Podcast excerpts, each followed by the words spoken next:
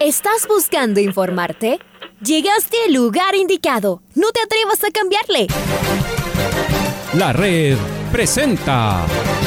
Ponte al día.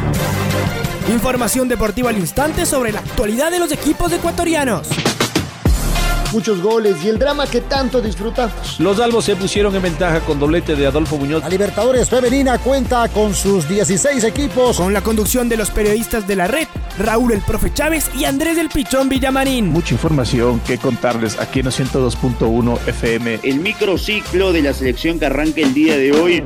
Ponte al día. La red. Bienvenidos. El fútbol ecuatoriano está feliz, aunque todavía se guarda el festejo en grande. Sabemos que estamos cerca, pero en el fútbol hasta que no pite el árbitro y ya sabemos del resto. Pero el empujón que nos dio nuestra tri sacude todos los cimientos de nuestra organización futbolera. Y justo llega a las puertas de la definición de la segunda etapa, que es la del año. Además, coincidió en el calendario que deberán jugar los máximos favoritos a ganar el semestre y el título, el Independiente del Valle y el Club Sport Emelec. Los dirigentes de los Rayados del Valle han invitado a la dirigencia eléctrica al partido y más. Han dispuesto que los hinchas eléctricos también puedan acompañar a su equipo. Quieren que la fiesta sea compartida, que el regreso a las canchas se vaya convirtiendo en fiesta nuevamente. Y luego el fútbol con una semana para recuperar a los lesionados y fatigados y llegar con todo a la final adelantada o a una de las finales que se jugarían para definir el título. Le hace bien a toda la industria del fútbol en el país el triunfo de la selección y el estar a las puertas del Mundial.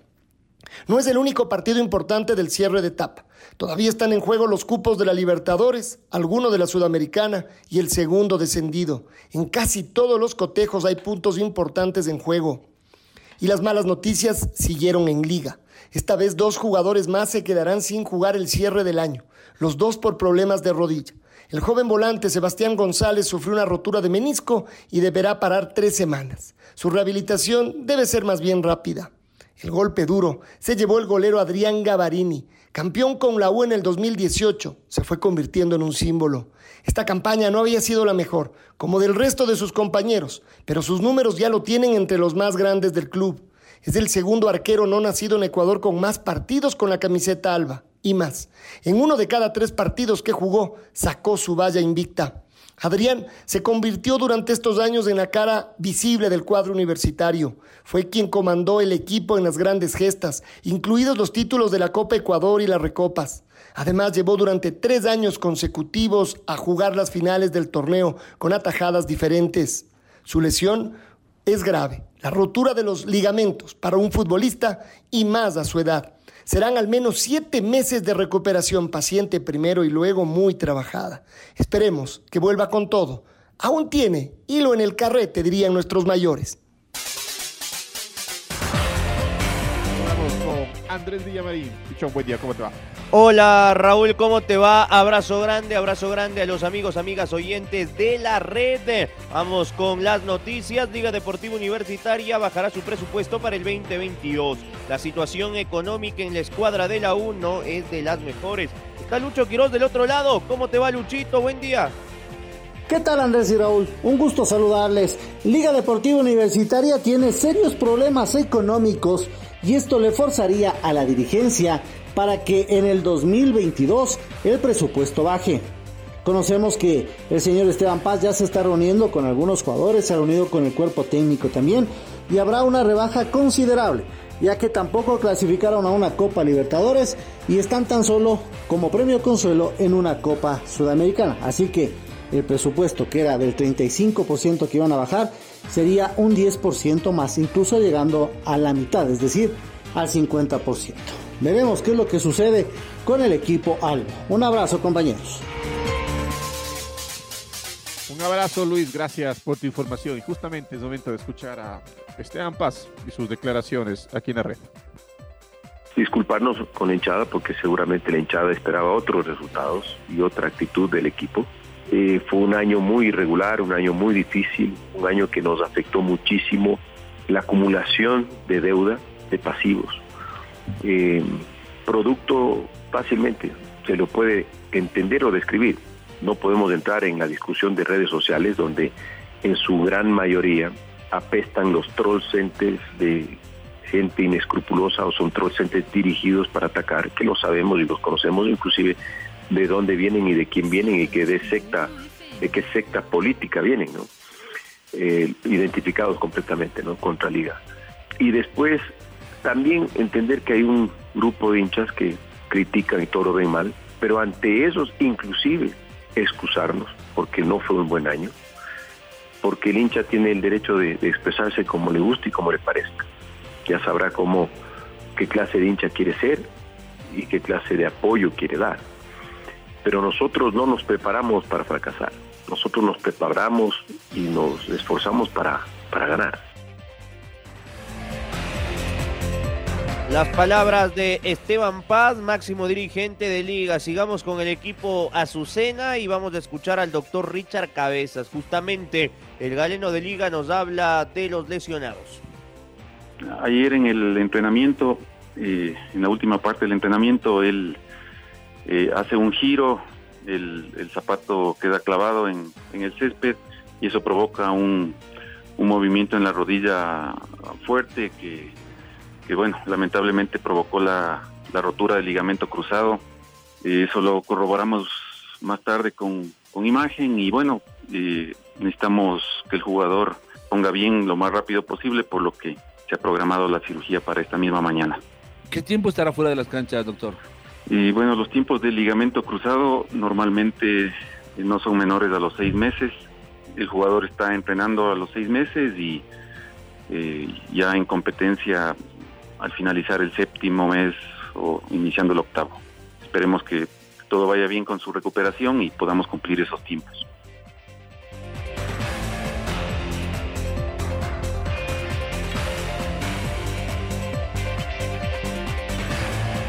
Y Francisco Correa, gerente deportivo de Universidad Católica, expuso las características que el club Camarata está buscando en su nuevo entrenador para la temporada 2022. Escuchemos parte del diálogo que mantuvo con el programa Jornadas Deportivas de Radio La Red. Bueno, avanza bien, tenemos varias opciones, eh, algunas opciones interesantes, otras caras nuevas, y bueno, siempre las caras conocidas, los, entrenadores que ya han estado en el fútbol ecuatoriano, hay otros que, que nos han enviado sus proyectos, sus carpetas, estamos analizando.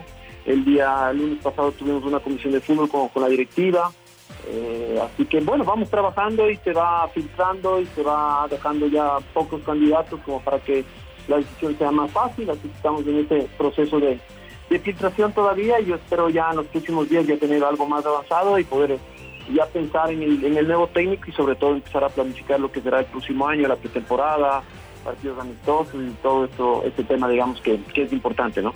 ¿Por dónde va el perfil del nuevo técnico, Paquico? Yo creo que lo importante, y yo creo que a nivel de directiva y la parte corporativa, el dueño del club eh, eh, lo quieren, es lo que quieren hacer es que eh, buscar un entrenador o un perfil de entrenador o una persona, porque yo creo que la persona es muy importante, que se sume al proyecto. Yo creo que es diferente buscar un entrenador que venga con un proyecto a buscar una persona que se sume a un proyecto. El proyecto que tiene obviamente muchas patas, una de ellas es la forma de juego, la forma que le gusta al hincha. El hincha de Católica está acostumbrado a cierto tipo de juego. Eh, obviamente obtener resultados también, eh, pero que, nos ayude a sumar en el proyecto, que, nos ayude a, digamos, a promocionar jugadores de, divisiones formativas, que nos ayude a establecer los jóvenes que ya están y que nos ayude pues a, ganar partidos, a, establecer o a tratar de conseguir logros eh, deportivos para el club que, son importantes. El club viene de todas maneras, a pesar de las críticas, digo yo, y de decir que está en sus derechos la gente que lo hace, pero de decir que Católica eh, al final siempre se cae y que al final, bueno, eh, es algo con lo que tenemos que lidiar y estamos tratando de cambiar, estamos tratando de, de dar ese, ese salto de calidad de generar esa sorpresa y de buscar eh, títulos y de buscar logros internacionales también.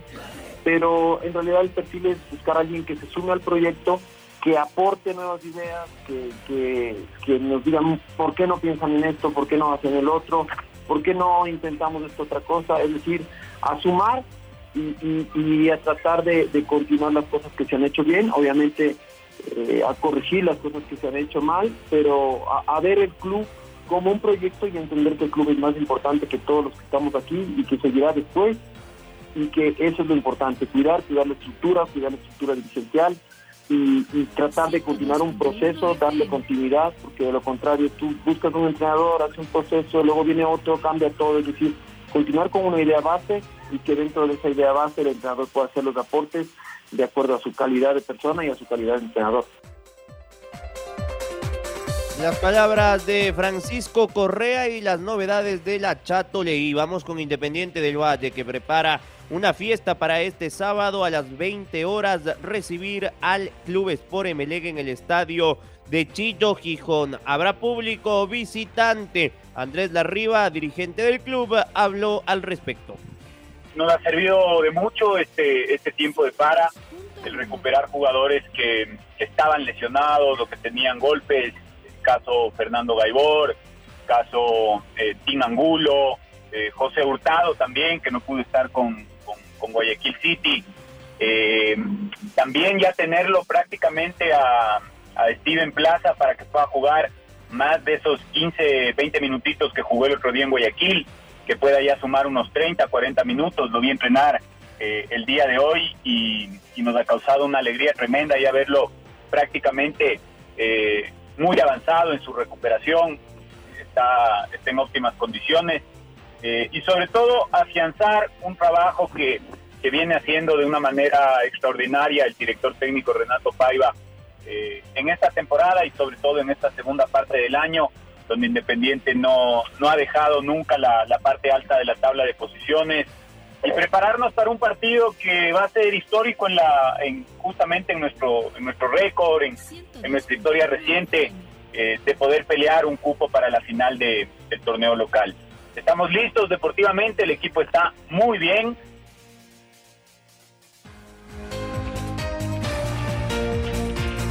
Es momento de escuchar al director técnico de Mushugruna, el ecuatoriano Giovanni, Combucus trabajar pensando en lo que este compromiso del día domingo y aprovechar también recuperar algunos jugadores que teníamos por ahí eh, saliendo ¿no? De, lesiones, el caso de Cufati, el caso de Jordana, bueno, que jugó con Melé, un poco trastocado, le tocó jugar, el caso de Murillo, que hemos tenido la posibilidad de recuperarlos ya y tenerlos a disposición para lo que va a ser este partido. Y bueno, todavía no podemos contar con Ferrao, que tiene que cumplir un partido de suspensión más, ¿no?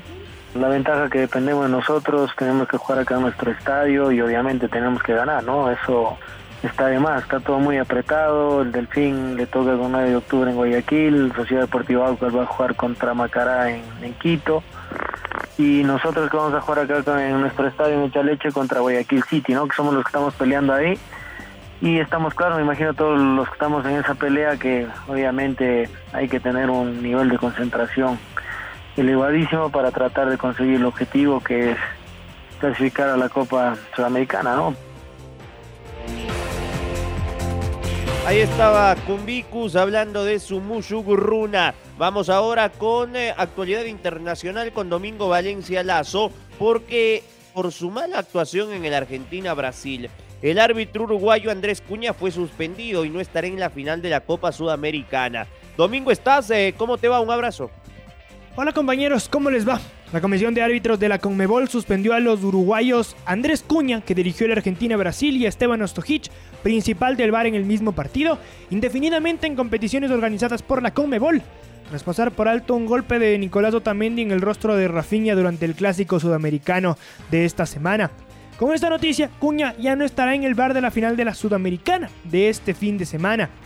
La comunicación oficial de Comebol oficializó a Leodán González como su reemplazante.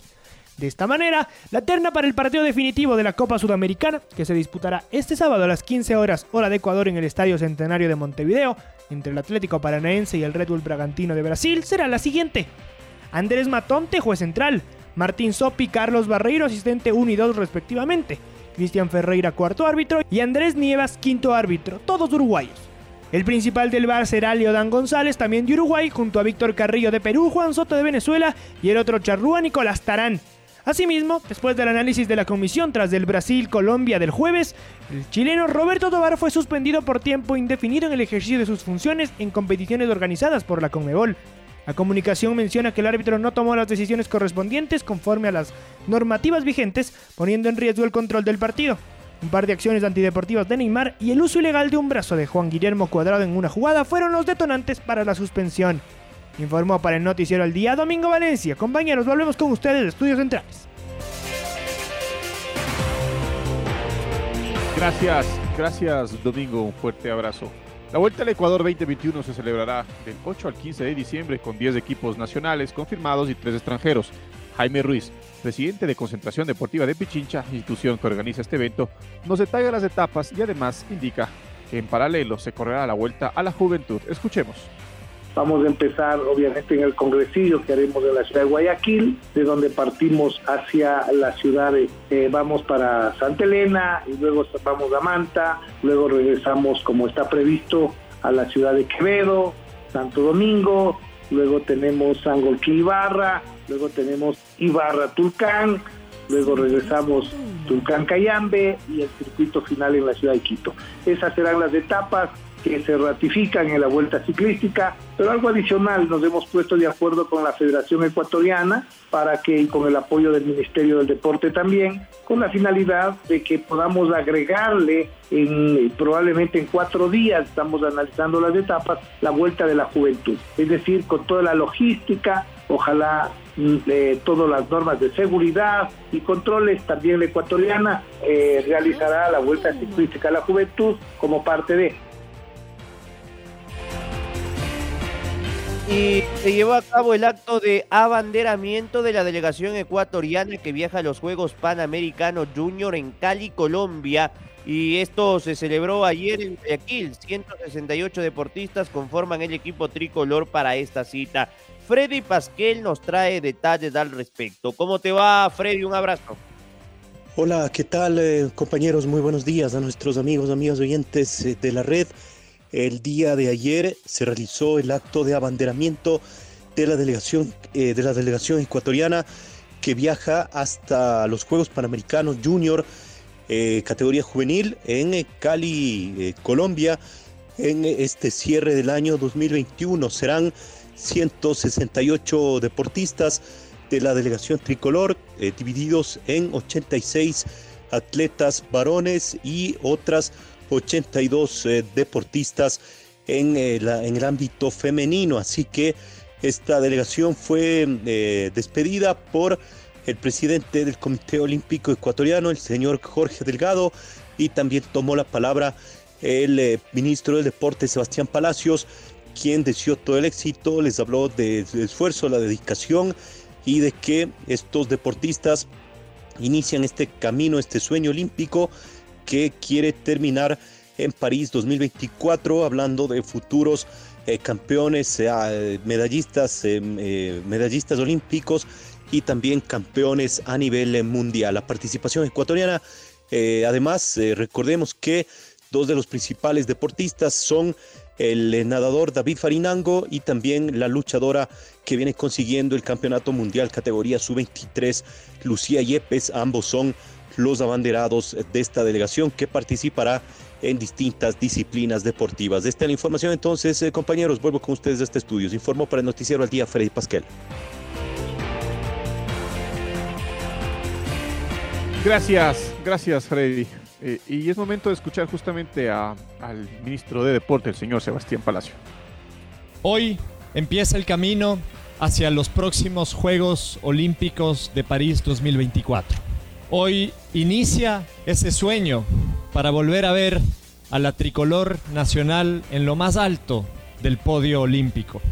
Y ese sueño empieza con ustedes, con nuestros deportistas juveniles que nos representarán a los 17 millones de ecuatorianos en los próximos Juegos Panamericanos Junior en Cali, Colombia. Represéntenos deportistas con esa garra, con ese cariño, con esa pasión que nos caracteriza a los ecuatorianos. Esa bandera que lleva hoy María y que todos ustedes la llevarán en su camiseta, en su uniforme y sobre todo en el corazón. Llévenla siempre ese orgullo, con esa pasión y sobre todo con el amor a nuestro país, con el amor a nuestra tricolor nacional. Ustedes representan el presente y el futuro del deporte ecuatoriano. Por eso es que el Ministerio del Deporte va a estar muy pendiente de su desarrollo, de su competencia y de sus resultados, porque de aquí nacerán los deportistas que conformarán el próximo plan de alto rendimiento. Las palabras del ministro del Deporte, el señor Sebastián Palacio. Cerramos con el gol del recuerdo. El gol del recuerdo.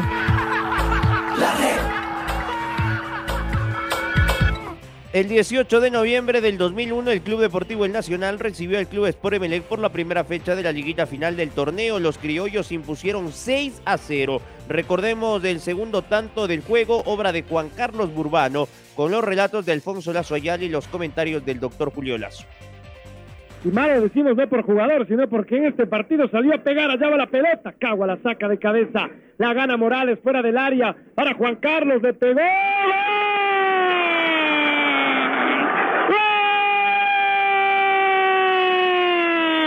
de Juan Carlos Burbano. En la salida del tiro de esquina, Santiago Morales se la bajó.